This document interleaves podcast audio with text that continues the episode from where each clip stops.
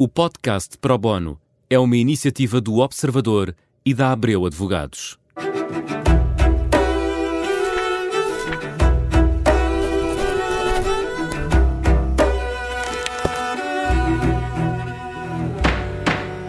Bem-vindos ao Pro Bono, o programa da Rádio Observador em que abordamos questões jurídicas e hoje falamos de um tema que está na atualidade, que preocupa muitos portugueses. Vamos falar de taxas de juro, crédito à habitação, banca e começamos por taxa de esforço, porque um, soubemos ainda esta semana que o regulador, o Banco de Portugal, vai rever o cálculo da taxa de esforço para permitir que mais famílias possam aceder ao crédito à habitação. Pedro Malaquias é advogado, é especialista nesta área. Muito obrigada por ter aceitado o nosso convite. Por que é que é preciso rever o cálculo da taxa de esforço nesta altura? O que é que mudou para que a taxa de esforço que existia uh, afaste uh, tantas famílias da compra de casa?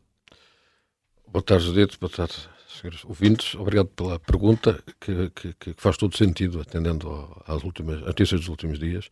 Efetivamente, efetivamente a professora Clara Raposo deu nota da, uh, enfim, da conveniência de se rever a taxa de esforço e vamos tentar explicar um pouco o que é que é, que é, que é isso que estamos a falar de taxa de esforço.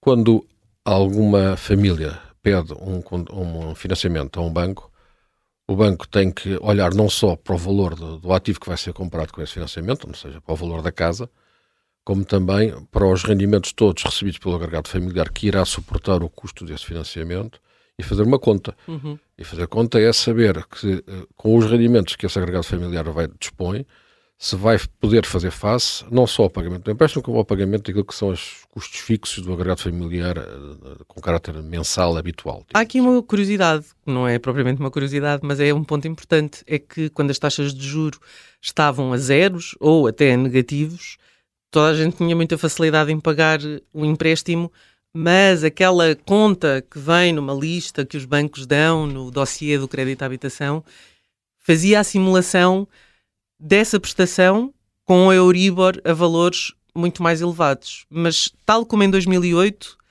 e as pessoas foram apanhadas de surpresa em 2008, com a taxa de juro a subir, mais uma vez as pessoas foram apanhadas desprevenidas. É culpa dos bancos? Obviamente que não. Obviamente que não. Mas deixe-me continuar a explicar um pouco como é que funciona essa história da taxa de esforço para, para as pessoas perceberem como é que isto é disputado. E, e, e havia uma... A taxa de esforço estava baixa, não é? Mas, mas, a taxa de esforço é, é, feita, é feita de dois, duas parcelas, se quiser.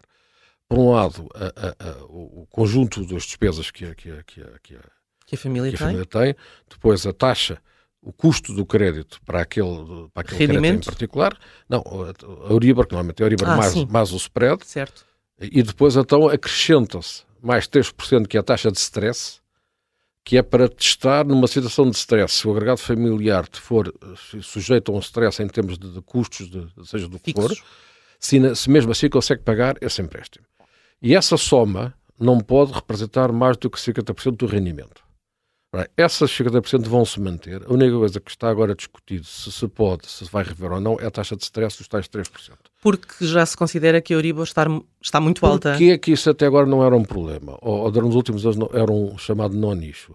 Porque a Euribor estava muito baixa ou negativa. E ela revertia-se a taxa de stress ela própria e fazer no um, spread que estava mais alto. Fazer uma taxa de stress com 3% quando a, quando a taxa de juro de base é negativa é insignificante, não, não, não, não, é um não problema, digamos assim. Agora, como já estamos com uma Euribor que neste momento está em 4%, se pusermos mais 3%, já, já vamos para os 7%. Ah, e 7% mais já pode ser spread? um assunto sério. Não, sim, 4 sim, mais o spread, tem razão. 4 mais o spread, mais, mais os 3%. Isso já vamos para cenários muito difíceis. Não é? E, portanto, enfim. Cenários em que um, um empréstimo, ou seja, uma casa, uh, o, o, o, cliente bancário uh, paga três vezes aquela casa, não é? Uh, pode ser, se forem muitos anos, se forem umas dezenas largas de anos, sim, mas também se não for assim, ele não consegue comprar. Não é? estas coisas têm. Que... o, o, que eu digo é a taxa de juros está tão alta, juntamente com tudo isso, não é? Esse bolo está tão alto que o dinheiro fica muito caro, não é? Sim, mas repara, o dinheiro, quando é caro, é caro para os dois lados, para quem empresta e para quem o recebe. Porque o banco, para poder emprestar, também tem que o ter, também tem esse custo. Já lá vamos, porque... porque aquilo que o banco ganha. Quando falamos de juros de depósito, não é bem assim, não é? Já lá vamos também. Aquilo que o banco ganha não é a Euribor, aquilo que o banco ganha é o spread. Claro. Que aplica sobre a Euribor. Porque a Euribor é o que lhe custa o dinheiro a ele, banco, uhum. em termos genéricos, em termos mais facilitados, digamos assim. Vamos então. Uh, Portanto, uh... o, repare, outra, só mais duas coisas. Primeiro, sim, sim. Isto vai, se for revista esta taxa de stress, vai, vai ser mais fácil aos agregados familiares chegarem aos tais 50%. Agora, isto só vai ser relevante para os novos pedidos de empréstimos. Claro. Para os pedidos de empréstimos que cá estão, isto não, não resolve nada, não é? Mas aí, para esses, há capacidade de re renegociação, não é? É por, aí que, é por aí que está a ir, é por aí que os bancos estão a ir de uma forma bastante proativa. Uhum.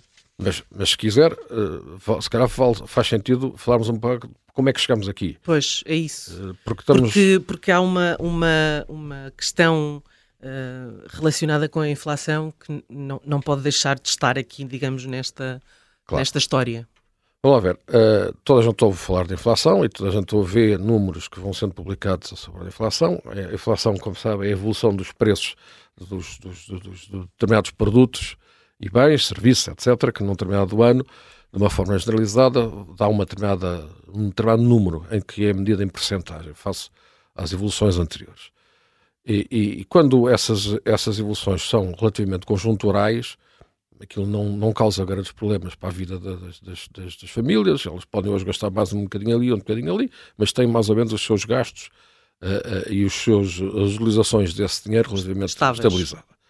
Agora, o problema é quando Uh, e repare, é óbvio que numa economia o que se pretende é que haja uma estabilização, uma estabilidade dos preços para que não haja necessidade de rever contratos, para que os, as matérias-primas continuem a ter os mesmos preços, para que, enfim, haja alguma segurança na vida das pessoas.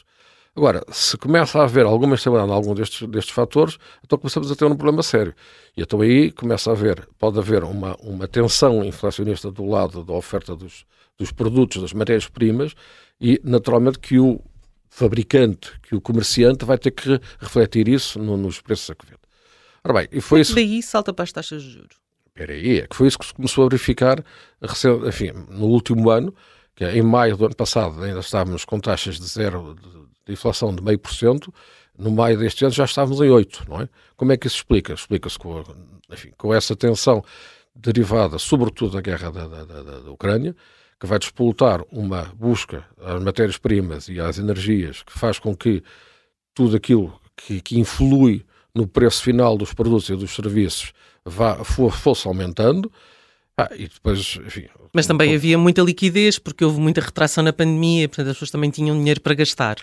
Durante algum tempo isso correu bem para as pessoas. Só que quando os preços começaram a aumentar e aumentaram de uma forma já não controlada. E aumentou em toda a linha, não é? E praticamente em toda a linha.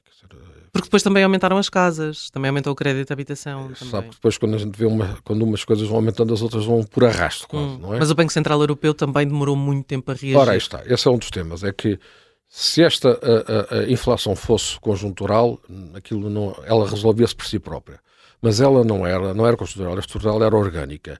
E foi aí que o Banco Central Europeu demorou meses a mais para reagir. E, e, e também não Fed, se percebeu, a Fed, a Fed, a Fed resolve, foi... resolve, reagiu muito mais depressa.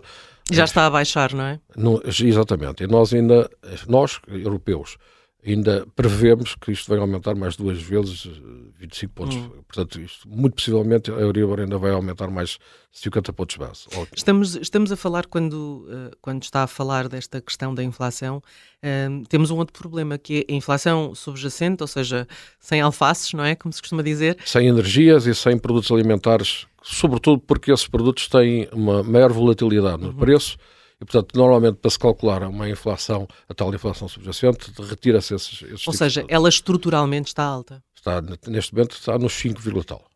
Portanto, e está quando já esteve nos 2%. Não é? Agora, como é que salta daí para as taxas de juros, que foi aquilo que me prometeu no início?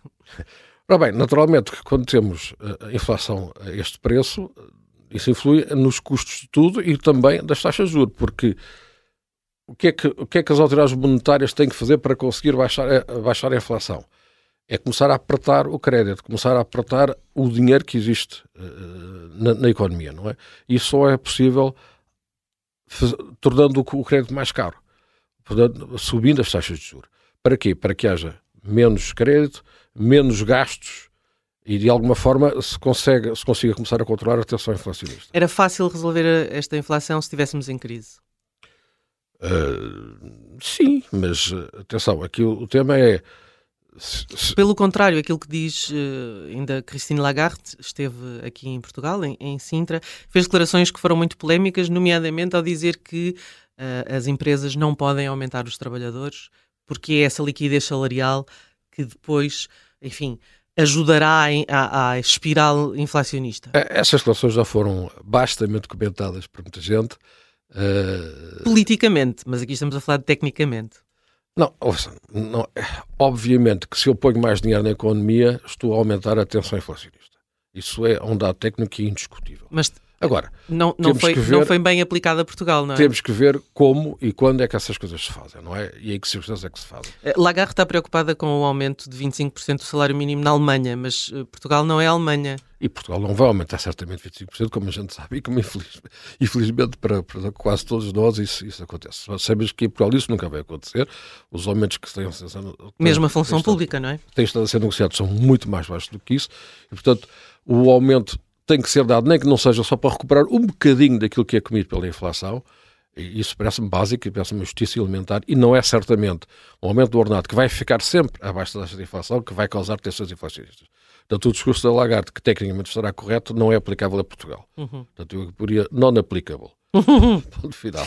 Nós vamos ter que ficar por aqui. Uh, vamos deixar outro tema muito uh, interessante, que é o tema das taxas de, uh, de juros dos depósitos, porque afinal oh. as taxas de juros de depósito vamos deixar para a semana. Fica para o Pronto, programa tá da próxima semana.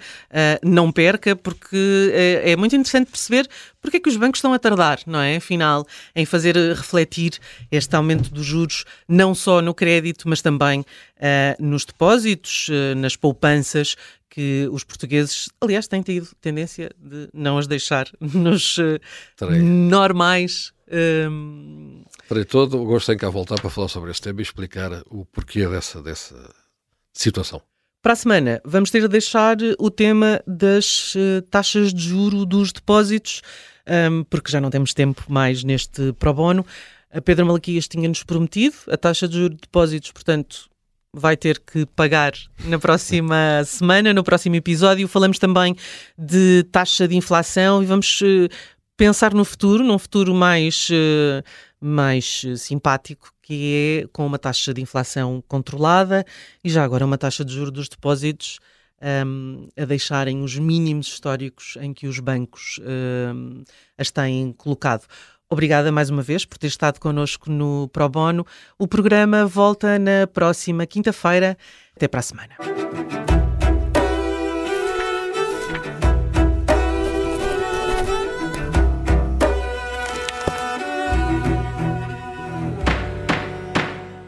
O podcast Pro Bono é uma iniciativa do Observador e da Abreu Advogados.